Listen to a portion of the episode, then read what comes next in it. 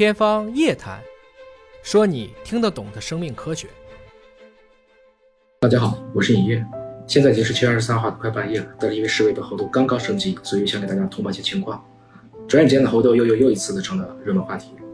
尹哥已经做了两期节目，先后讲了关于猴痘的历史渊源、当今的态势、未来的走向等方面的内容。根据当时的全球整体统计数据，不难看出的是，除非洲的几个流行地区以外，其他地方只是零星散发。总体说来不算严重，然而却不料这才过了短短的几周，猴痘又再生新的变数。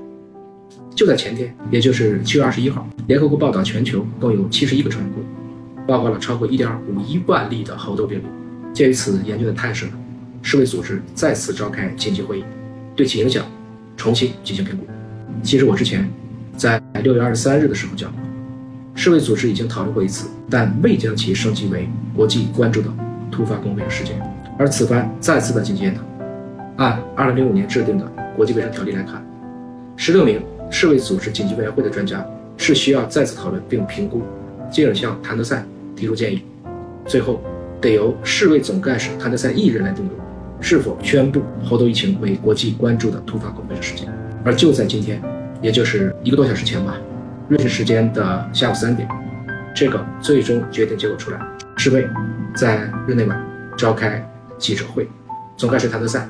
正式宣布要将猴痘疫情列为国际关注突发公共卫生事件，即所谓的 PHESA。新冠的这个时间点是二零二零年一月三十号，随后在三月十一号升级为最高级别的 pandemic，即全球大流行。那么宣布为国际关注的突发公共卫生事件，从好的方面讲，会引发大家更多的关注；从反面的角度考虑。这将会在不经意间去加剧疫苗之争，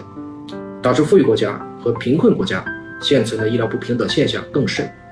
毕竟，富国是有资金、有渠道，是可以便利的去囤积大量的疫苗，而实际上很多富国也已经这么干。尽管这些国家目前所发现的猴痘病例，并非是最严重的。我们知道，先前的数据表明，猴痘是一种罕见的病毒性疾病，虽然此前已传播到多个区。但主要还是出现在非洲中部和西部的热带雨林地区。但最近它的传播的确是更广更狠了。德国的科赫研究所十九日公布的数据，截至目前，德国已经有两千零三十三人感染猴痘，绝大部分为男性。法国也有报道称，该国已累计确诊一千四百五十三例猴痘病例，且卫生部门称已经确保三万剂疫苗供应。就连美国，截至上周的时候。也已报道，猴痘已经蔓延到了四十三个州，已发现至少一千八百一十四例疑似或确诊的猴痘病例。为此，美国政府开始紧急向全美各地分发十三万剂吉尼奥斯猴痘疫苗，但疫苗供不应求，包括纽约州在内的许多州疫苗严重短缺。而就在刚刚，这一数据又再次更新了，美国共确诊超两千八百例猴痘病例，包括两名儿童，且在加州还出现了一名同时感染新冠和猴痘的男子，双倍的痛苦令他几周。无法下床。十分值得注意的是，过去这几周以来，除了猴痘病例在全球范围内明显增多以外，其实还出现了一个另外的新趋势，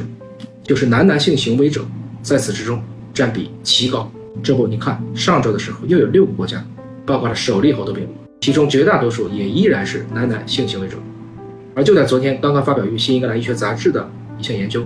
也能看到类似的倾向。该项研究通过追踪。今年四月二十七日到六月二十四日这段时间，十六个国家的五百二十八起猴痘的确诊病例，发现有百分之九十五的猴痘患者是经性行为被传染，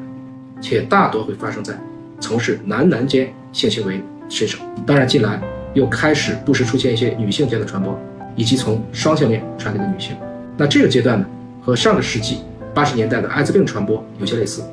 以性传播为主。只不过 HIV 病毒是 RA 病毒，而猴痘病毒是 DA 病毒，它的基因组和个头都比 HIV 或者新冠病毒要大很多。那至于为什么男男性行为感染比例更高，是因为柱状上皮细胞相比于鳞状上皮细胞更容易受到损伤。所以，